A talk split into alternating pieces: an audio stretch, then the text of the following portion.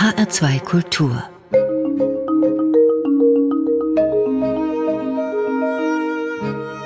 Doppelkopf Heute mit Hermann Diel als Gastgeber und ich freue mich sehr auf meinen Gast, auf den Schauspieler Robert Nickisch. Robert Nickisch ist 40 Jahre jung, er sieht ein bisschen aus wie Bud Spencer, stammt aus dem Harz und wohnt in Brandenburg. Er kennt sich in diversen Handwerksberufen aus, er wäre fast Profisportler geworden. Er spielt auf der Bühne und für den Bildschirm und dafür hat er auch schon schöne Auszeichnungen bekommen. Herzlich willkommen, Robert Nickisch. Ja, guten Tag. Hallo. Ich grüße Sie. Herr Nickisch, im Sommer 22 haben Sie einen Preis bekommen und zwar für den Quasimodo Notre Dame in der Aufführung bei den Bad Hersfelder Festspielen.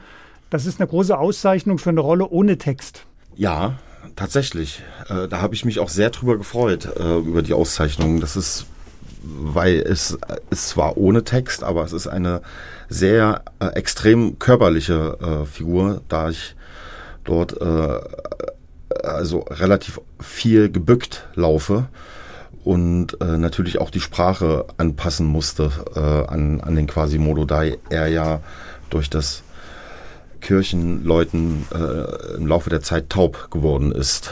Genau, ja, dafür habe ich mich sehr gefreut, äh, diesen Preis zu bekommen, ja.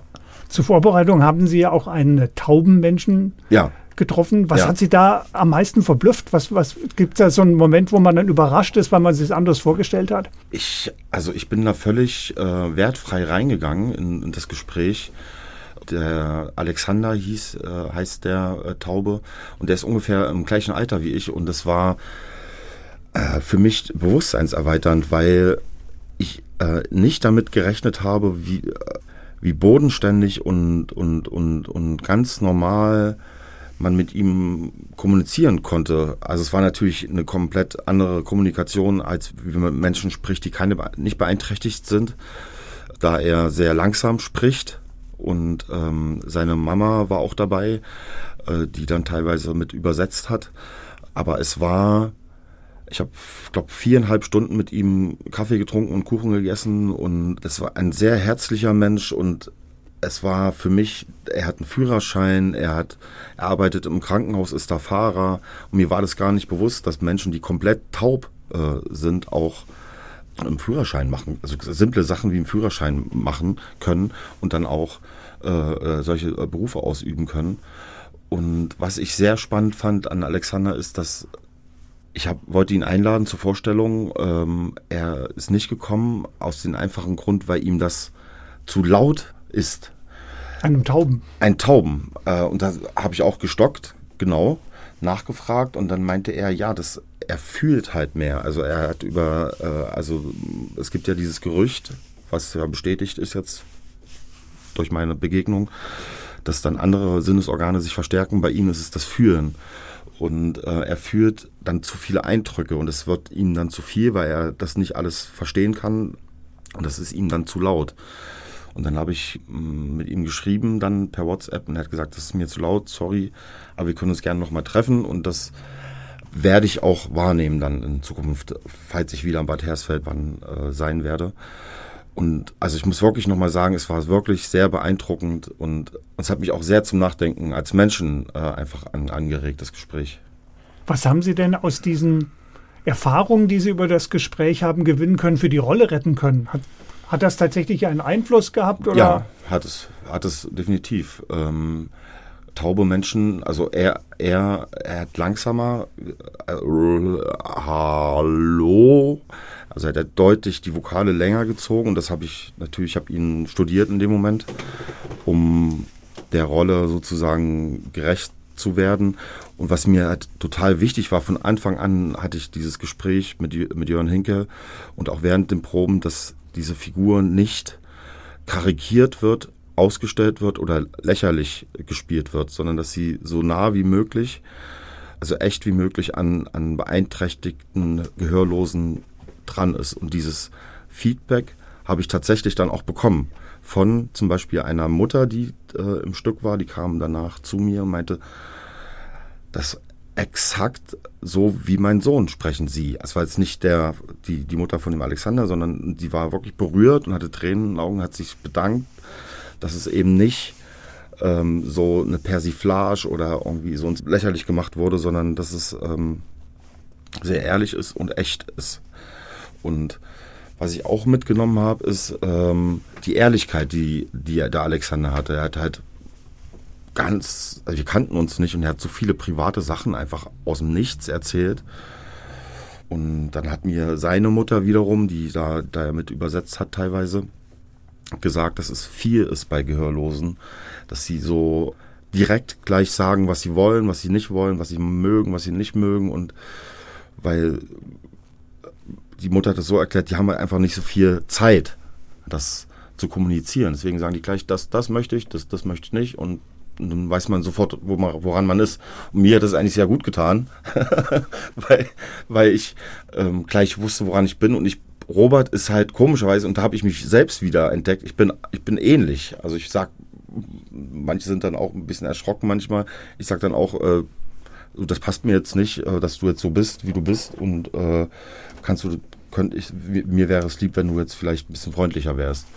Und, äh, und genau das, diese Spiegelung habe ich von dem Alexander bekommen. Deswegen waren wir, glaube ich, auch äh, sehr so lange zusammen und äh, haben uns gut verstanden. Also man hat da was übersprungen quasi. So eine, das fand ich ganz angenehm.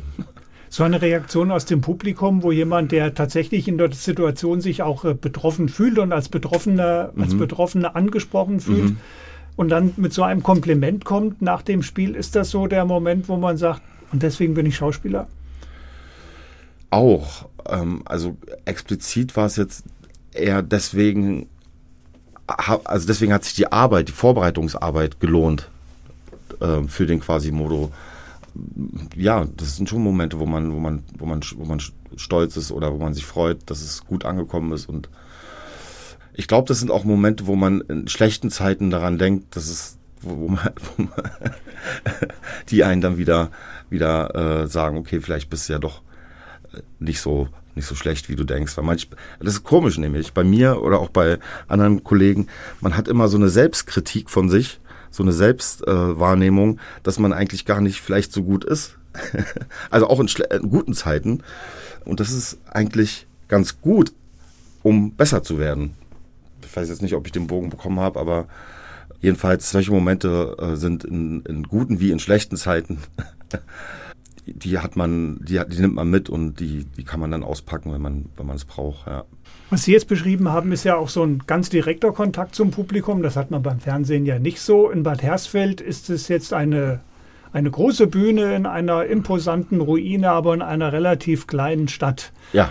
Da haben Sie ja im Grunde permanent Kontakt zum Publikum. Ja. Probe, Kantine, ständig ja. äh, kommen ja die Leute, sagen die ihnen dann auch, äh, was gut war und was nicht gut war, was ja. ist, das musst du mal anders machen? Ja, das ist ungewohnt, wenn man in großen Städten gespielt hat und das dann nicht so ist und äh, ich hatte es vorhin erst, dann kam, kommt einer, Sie sind doch der Quasimodo und ich so, ja, ja, ich bin äh, äh, Robert. Ja, ja, wissen wir ja, aber haben sie gut gemacht äh, und äh, und es gibt Momente an Bad Hersfeld, ist es echt äh, an der roten Ampel hat dann ein Fußgänger wirklich in mein Auto geguckt, den Daumen nach oben gemacht und dann habe ich rausgerufen und gesagt, zum Glück Daumen nach oben, sonst säße ich jetzt nicht hier im Auto.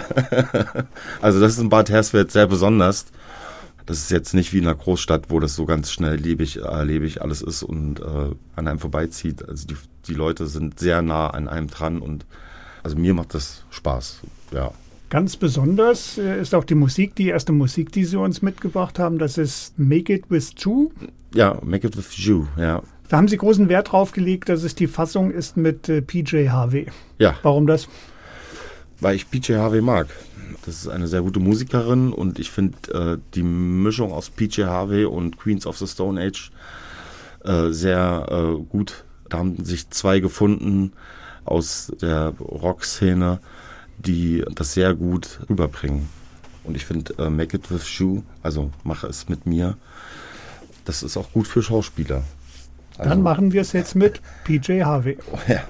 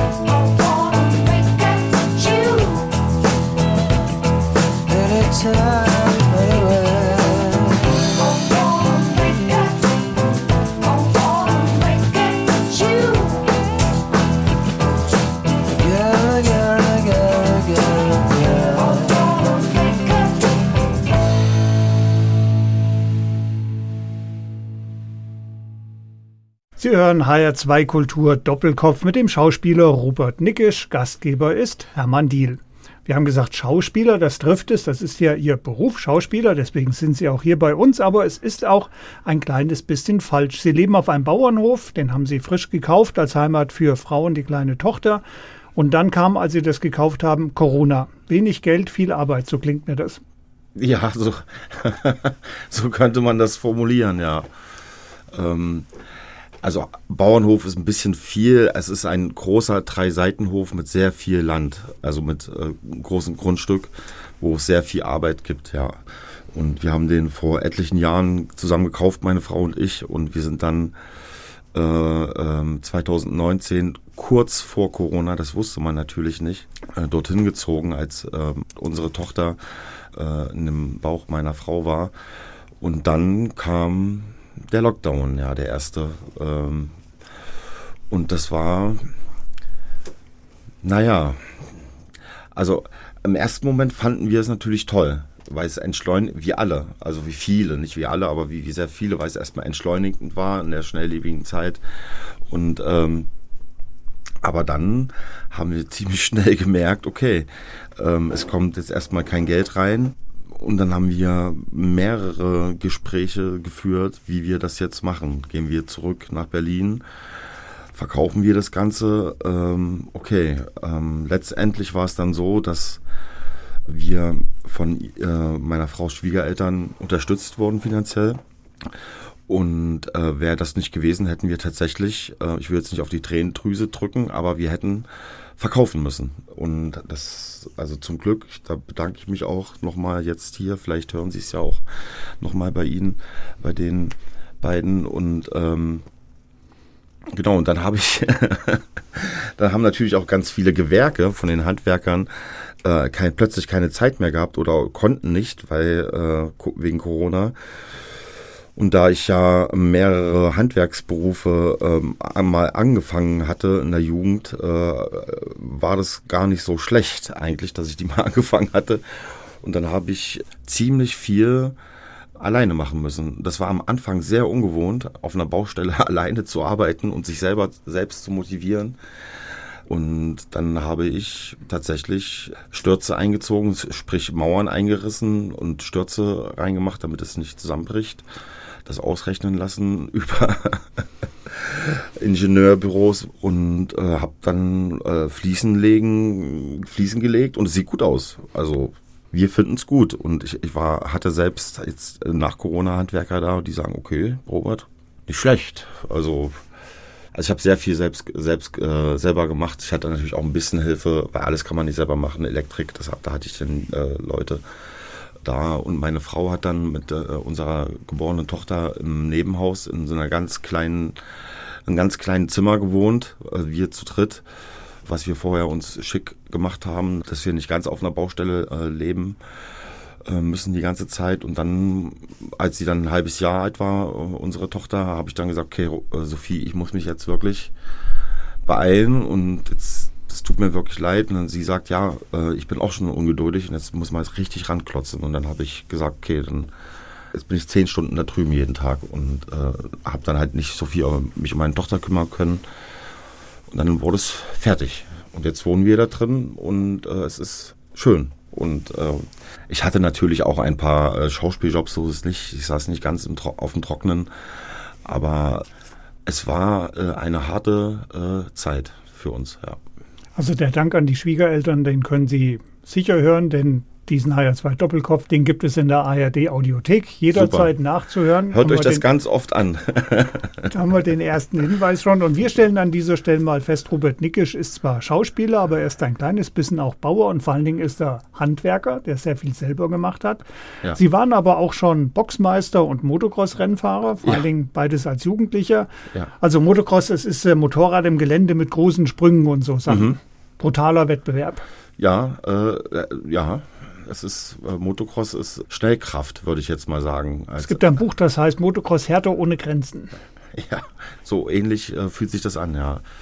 Also ich habe jetzt ich hab ziemlich früh angefangen um Motocross mit, mit glaube acht oder neun und ähm, ich hatte dann, also ich war halt sehr gut trainiert, da ich, dadurch, dass ich äh, Fußball als Haupthobby hatte oder als Leistungssport sogar. Aber ich kann mich an eine Situation erinnern, die war, fand ich sehr lustig als Elfjähriger.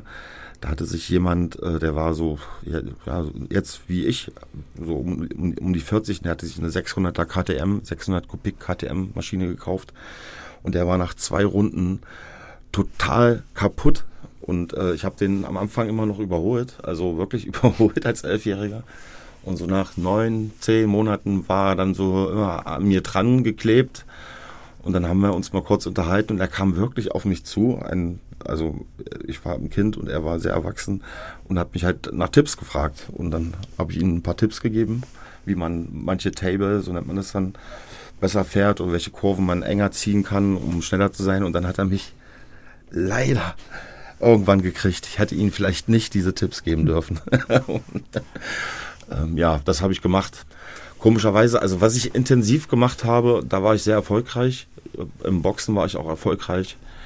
Äh, Fußball war ich sehr erfolgreich und Motocross auch. Und äh, ich hatte sehr viele Hobbys äh, als Kind, viele angefangen, weil ich einfach äh, so viel Kraft und Energie hatte und habe immer noch und immer gar nicht genau so weiß, wohin damit. Und das muss ich dann kanalisieren. Und ähm, Heute ist es das Bauen und das Handwerkern und ähm, auch das Gärtnern macht mir sehr viel Spaß. Und früher war es der Sport. Und im Schauspiel ist es natürlich, das ist auch nicht unanstrengend. Das denkt man immer nicht, aber es ist äh, ein, auch ein Knochenjob. Sie waren ja so gesehen tatsächlich auf dem Weg zum Profisportler. In Ihrer Biografie heißt es dann, ein Unfall hat quasi die Karriere im mhm. Sport beendet. Da denkt jetzt jeder natürlich zuerst an das gefährliche Motocrossfahren. Nee, ja. Tatsächlich war es aber der Fußball. Ja, es war der Fußball.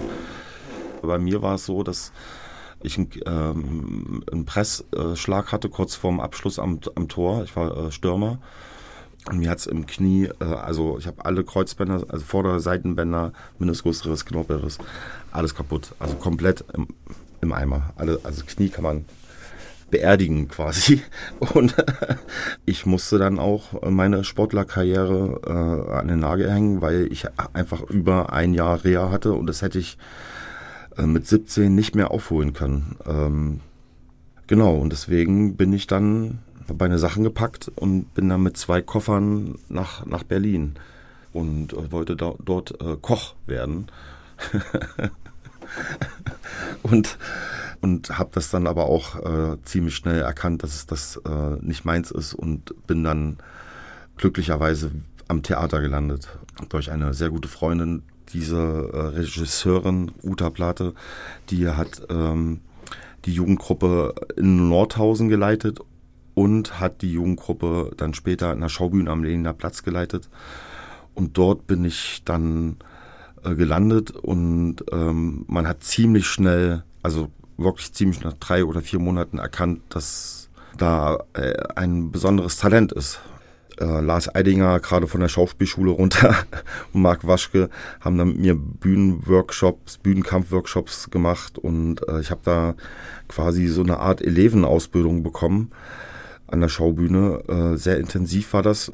Würden Sie auch sagen, Sie sind ja dann durch Zufall vom Sport zur Schauspielerei gekommen. Äh, Sind Sie in der Schauspielerei jetzt zu Hause? Ist das Ihr Zuhause beruflich? Ja, jein, ja, also ich bin nicht der Schauspieler, der, ähm, der so, ähm, der Schauspieler, Schauspieler. Ich bin sehr bodenständig, was das an, an ich sehe das alles sehr praktisch. Das war nie mein Ziel, Schauspieler zu werden und jetzt ist es so, dass ähm, ich damit meinen Lebensunterhalt verdiene. Und ich bin halt ein sehr, sehr bodenständiger Mensch und muss einfach gucken, ähm, dadurch, dass ich auch äh, Familie habe, rechnet sich das für mich oder rechnet es sich nicht für mich oder arbeite ich jetzt äh, lieber am Grundstück, was ich mehr rentieren würde. Deswegen, also ist es immer eine Abwägung zwischen Kosten-Nutzen-Kalkulation. Das, das klingt jetzt ganz platt, aber das ist ähm, Manche Sachen mache ich dann einfach auch nicht, weil ich ähm, meine Zeit anders äh, investiere und wo die einfach letztendlich mehr, mehr bringt, die, die uns anders voranbringt quasi. Die Zeit muss ja auch was bringen für das Zuhause, zum Beispiel für den Dreiseithof, den Sie ja, Ja. noch haben. Ja. Und zu Hause, jetzt haben wir das Stichwort zum zweiten Mal gesagt, zu Hause ist auch äh, die nächste Musik, die Sie mitgebracht haben. Ja, ich würde gerne noch was dazu sagen, Ja. kurz zu, Hause. Dadurch, dass äh, wir so einen großen Hof haben, wir haben vor ein, äh, ich mache ein bisschen Werbung, Eigenwerbung, äh, wir wollen ein Kulturcafé äh, in unserem Ort gründen. Mit einem, meine Frau ist Fotografin mit einer äh, Galerie und äh, Ausstellungsräumen und auch Lesungen, szenischen Lesungen, die ich dann, äh, wenn ich Zeit habe, machen werde. Und deswegen ist da alles sehr viel in Planung mit unserem Drei-Seiten-Hof und wir stehen nicht still und äh, wollen den kleinen Ort, der noch kein Café hat, ein Café schenken quasi. Wie heißt der Café Luseort? Äh, Schlieben heißt der Café Lose. Also wie lieben, bloß mit SCH davor. Schlieben. Und ganz lieben hört dann jetzt Finn Kliman mit zu Hause.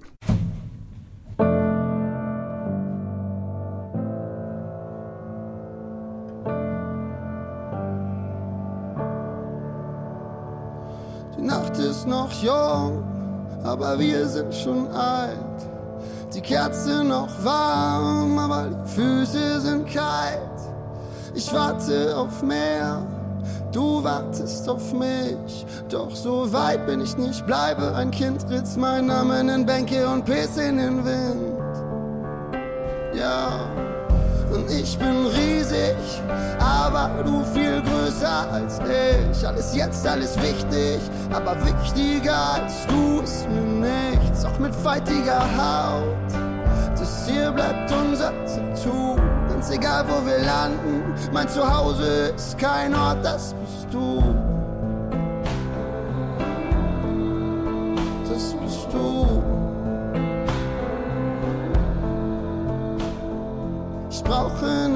Rahmen, du ziehst so weit auf, wie du kannst. Ich denke in Farben und du bemalst jede Wand. Ich kippe die Welt und fang gerade erst an. Für dich bleib ich selbst, dein Nix verletzt uns beide zusammen. Ja. Ich bin riesig, aber du viel größer als ich. Alles jetzt, alles wichtig, aber wichtiger als du ist mir nichts. Auch mit faltiger Haut, das hier bleibt unser Tattoo. Ganz egal, wo wir landen, mein Zuhause ist kein Ort, das bist du. Das bist du. Ich will nen Jetski, du ein Hund. Wir kaufen Grundstück mit nem Teich. Ich will so viel, du bringst mir bei, das Leben manchmal reicht. Immer hektisch nach außen, doch mache mit dir heimlich Pause. Ich wollte dir nur sagen, ich komm gern nach Hause. Ah, Ich bin riesig, aber du viel größer als ich. Alles jetzt, alles wichtig, aber wichtiger als du ist mir nichts. Auch mit faltiger Haut, das hier bleibt unser Tattoo. Ganz egal, wo wir landen, mein Zuhause ist kein Ort, das bist du.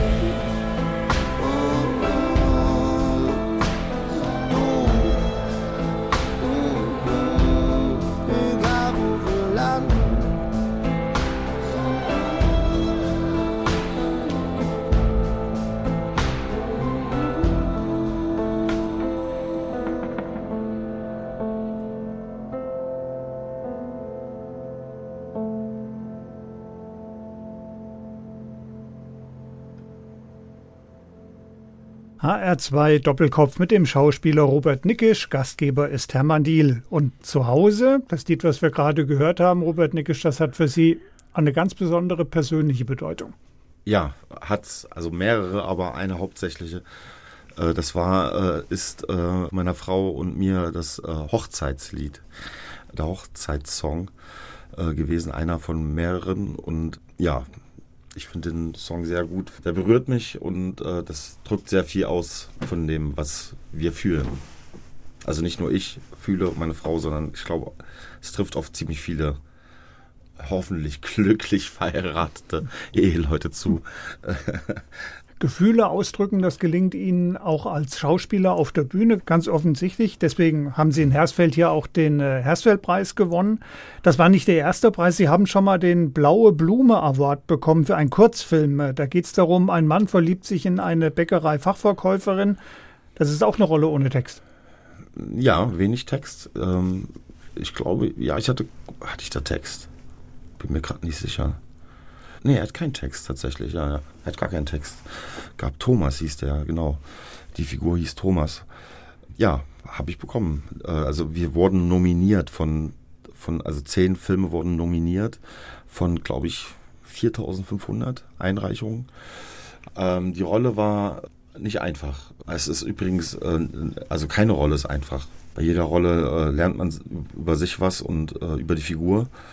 Aber diese äh, Rolle war deshalb schwierig, weil ich äh, erstens nichts, äh, ich musste alles über den Körper spielen. Ich war, äh, habe nichts gesagt. Er war so, er hat zu viel Scham gehabt, dass er nichts, sich nicht getraut hat, äh, was zu sagen. Und die Kollegin, die das gespielt hat, zusammen mit mir, es war die Laura Berlin, ist die Laura Berlin. Und ist eine sehr charmante äh, äh, Kollegin und ähm, eine sehr freundliche Person. Und es hat sehr viel Spaß gemacht, mit ihr diesen Film zu machen. Und die Regie hat M- Michelle äh, Wintren äh, gemacht. Und das Schöne an dem Film war, dass der Michel mir sehr viel Freiraum gelassen hat, um die Rolle äh, zu finden und auch sie auszuspielen. Und dadurch konnten bestimmte äh, Situationen entstehen, die unter anderen Voraussetzungen vielleicht gar nicht entstanden wären. Und äh, da gibt es eine Szene, die ich mitgenommen habe. Und zwar war das äh, die, als ich die Bäckerin dann angesprochen wollte und nicht konnte und dann äh, angefangen habe zu weinen, also in der Figur. Und dann ist mir was passiert, was mir eigentlich nie passieren sollte als Schauspieler, dass, es, dass ich echt in echt geweint habe. Ich habe dann wirklich geweint.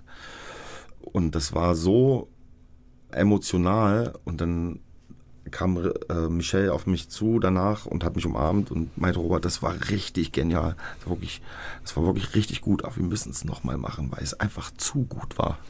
Und dann haben wir es nochmal gemacht und dann habe ich weniger geweint, nicht in echt gespielt. Und ähm, das habe ich äh, mitgenommen, quasi für mich eingepackt in ein kleines Schächtelchen. In vielen Besprechungen äh, werden Sie verglichen mit Bud Spencer. In, viel, in mancher Hinsicht kann man sagen, das passt. Sie sind beide kräftig, sie sind beide recht sportlich. Äh, Bud Spencer war ja sogar als Schwimmer, glaube ich, bei den Olympischen Mhm, Spielen. Also eigentlich ein guter Vergleich. Ja, ein guter Vergleich. Also von der Biografie, äh, Bud Spencer vielleicht in den jungen Jahren. Ähm, der wurde ja auch erst später sehr erfolgreich. Ich bin jetzt nicht so, also ich bin jetzt nicht so ein Haut drauf Typ. Das bin ich jetzt nicht. Ähm, das kommt ja in den Figuren sehr, sehr gut rüber bei Bud Spencer. Aber was ich, ähm, was ich, so, so ein Vergleich, also wenn ich, wenn ich was mache, dann ist da, dann, dann, dann brennt natürlich die Bühne, dann brennt die Linse, das, das muss halt richtig, das muss halt richtig, ich muss den Freiraum kriegen, wirklich, um, um das richtig mit, mit Energie zu machen. Und da passt der Vergleich mit Bud Spencer eigentlich ziemlich gut. Also ich bin mich jetzt nicht so im Vordergrund, aber äh, ich, ich brenne von oben bis unten und äh, bis zur Decke und das, das, muss, das muss man erkennen. Das muss ein Regisseur oder auch eine Redaktion oder ein Produzent erkennen und äh, mich da ähm, mir da ein bisschen Freiraum geben und dann wird das Produkt am Ende auch, äh, ich will jetzt nicht zu viel sagen, aber es wird, es wird dann sehr gut. Wie ehrgeizig sind Sie eigentlich? Ist Bud Spencer hier auch ein Vorbild? Äh, der Schauspieler, ein Schauspieler lebt ja auch von der Bekanntheit. Wollen Sie berühmt werden wie Bud Spencer? Naja, welcher Schauspieler will nicht berühmt werden? Das wäre dann, also ich sehe das ganz, ganz, ganz praktisch. Also umso mehr ich arbeite in dem Beruf, um, umso größere Rollen ich kriege, umso größer wird natürlich mein Bekanntheitsgrad. Das ist einfach die logische Konsequenz vom, vom, vom, vom Schauspieler sein. Und ähm, dadurch, dass ich halt viel machen will und viel arbeiten will, wird es darauf hinauslaufen, dass es irgendwann äh, so sein wird. Ja, ich weiß jetzt nicht, ob ich in Hollywood lande oder äh, auf irgendwelchen Streaming-Portalen, aber ähm, also ich bin offen dafür, ja. Also dann einigen wir uns mal, Robert Nikisch wird noch berühmter, als er jetzt schon ist. Aber die Frage ist, wird er denn, Robert Nikisch, ein berühmter Fernsehschauspieler oder ein berühmter Theaterschauspieler? Theater oder Fernsehen? Kino. Also äh, Kino wird, ähm, also ich würde schon gern auch ähm, mal wieder einen Kinofilm machen. Vielleicht wird er ein Kinoschauspieler. Vielleicht wird er auch äh, ein Sprecher. Ich weiß es nicht. Äh, der Beruf ist sehr vielseitig des, des Schauspielers. Ich bin für alles offen.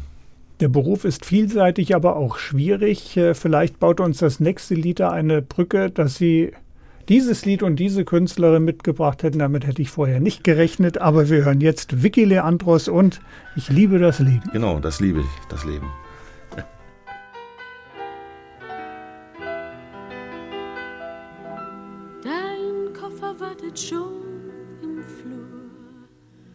Du lässt mich allein.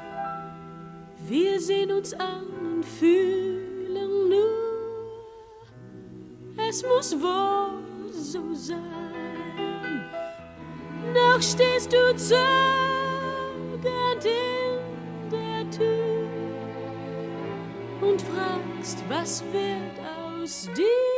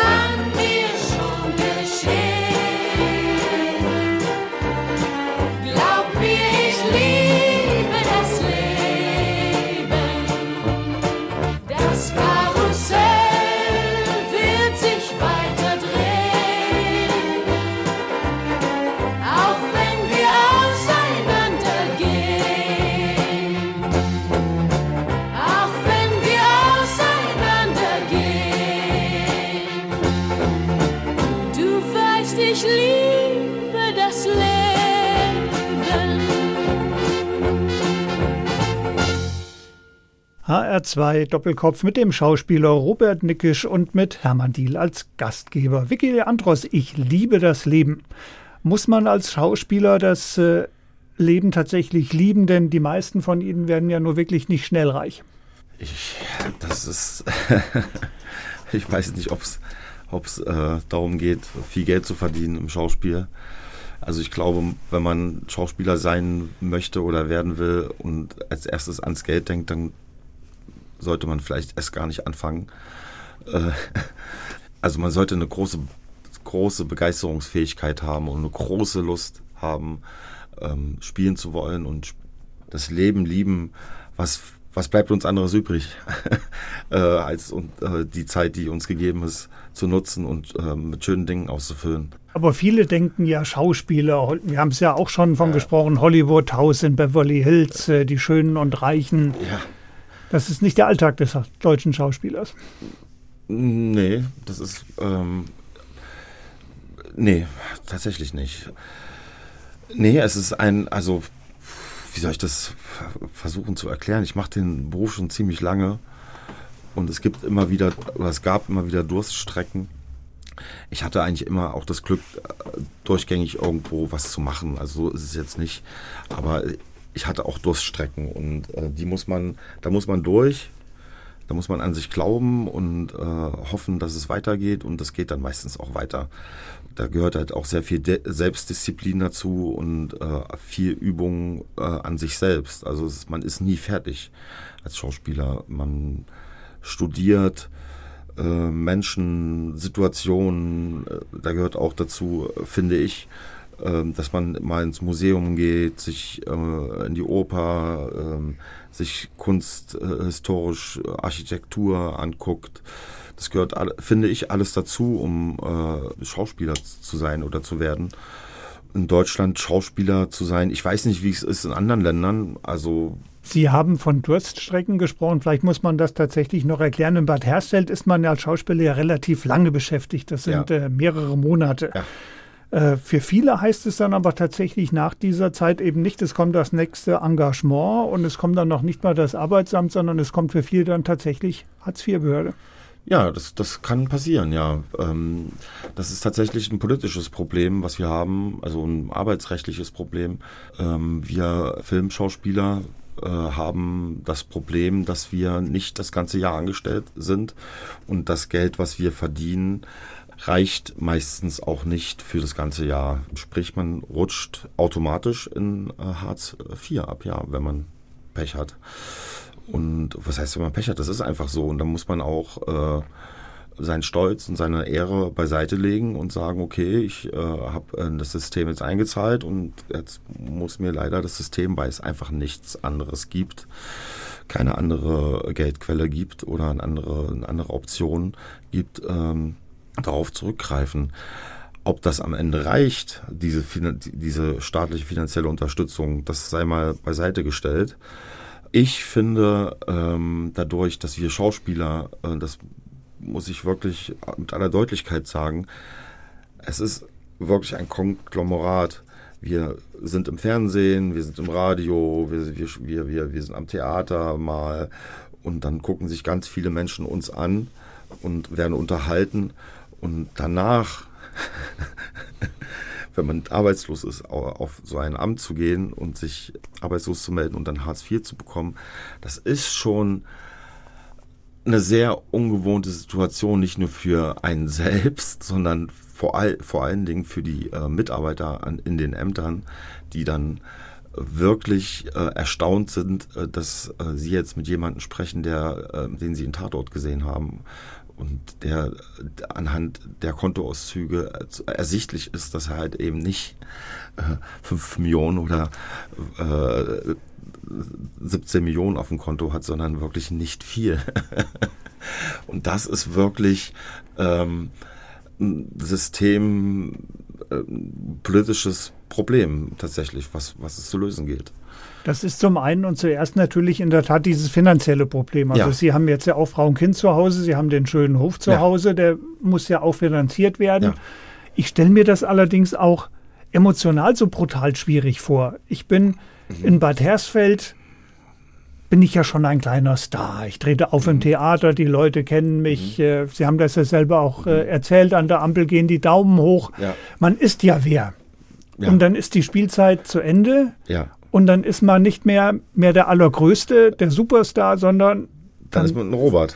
Ja. dann ist man der Robert auf der Hartz-IV-Behörde und dann bin ich in Naja. Anführungsstrichen ganz unten, bin ja, ich habe jetzt und dann kommt vielleicht das, das nächste Engagement Ja, und ja. von, von nichts auf gleich bin ich wieder der Superstar. Ja, äh, also ich werde jetzt, ich muss mich natürlich wie jeder andere, der dann keine Arbeit mehr hat, arbeitslos melden. Ob ich dann Hartz IV rutsche, weiß ich noch nicht. Es ist, also das muss man einfach, also das klingt jetzt wirklich platt, aber das muss man einfach abkönnen als Schauspieler. Diese Hochphasen, extrem Hochphasen gibt und dass es wie, äh, wieder Downphasen gibt. Aber das Schöne jetzt bei mir zu, bei Robert zu beobachten, dass diese Downphasen, dass die Kurven nach unten nicht mehr so tief nach unten gehen, sondern dass es so eine Wellenbewegung nach oben gibt so in den letzten drei Jahren. Und das beruhigt mich schon äh, äh, sehr und auch meine Familie, die mich ja, also ich mache das 17 Jahre jetzt oder 18, die sind sehr froh, dass die Kurve welliger und nach, nach oben geht. Ja. Dann fassen wir das aber nochmal zusammen. Wir haben es ja von Vicky Leandros gehört. Liebe das Leben. Warum lieben Sie Ihren Beruf? Warum lieben Sie das Leben? Robert Nickisch. ich ich, ich finde einfach, meine Fresse, wir haben, wir haben, es gibt so viele Probleme auf der Erde. Es, wir, haben, wir haben nur diesen einen kleinen Planeten, der ist wirklich nicht groß, wenn man ihn von oben sieht. Und deswegen sollte man einfach so viel Zeit wie möglich äh, mit guten, schönen Dingen äh, nutzen. Und man könnte sich natürlich auch aufhalten an, an den schrecklichen Dingen, die es auch zuhauf gibt. Und es gibt auch sehr viele äh, Narzissten und Egoisten in unserer Welt. Aber was soll's? Man kann als einzelne Person nur das Beste draus machen und selber Vorbild sein und seinen Müll trennen und äh, sich vernünftig ernähren und wie auch immer. Ich liebe das Leben, weil wir atmen alle die gleiche Luft und wir sollten einfach weniger Krieg, Krieg führen, finde ich. Das nehmen wir gerne mit aus dieser Sendung. Der HR2 Doppelkopf, geht jetzt zu Ende und zwar mit The Last Waltz von The Band. In der Fassung mit Gesang heißt es da ja, das ist der letzte Walzer, der letzte Walzer mit dir. Das heißt nicht, dass die Party schon vorbei ist. Nein. Ja. Wenn Sie dieses Gespräch noch einmal nachhören wollen oder es Freunden oder Bekannten empfehlen, der HR2 Doppelkopf ist immer zu hören in der ARD Audiothek. Gastgeber heute war Hermann Diel und ich bedanke mich noch einmal ganz herzlich bei meinem Gast, bei dem Schauspieler Robert Nickisch. Gerne, das gebe ich zurück, Hermann Diel. Ich bedanke mich auch. Tschüss.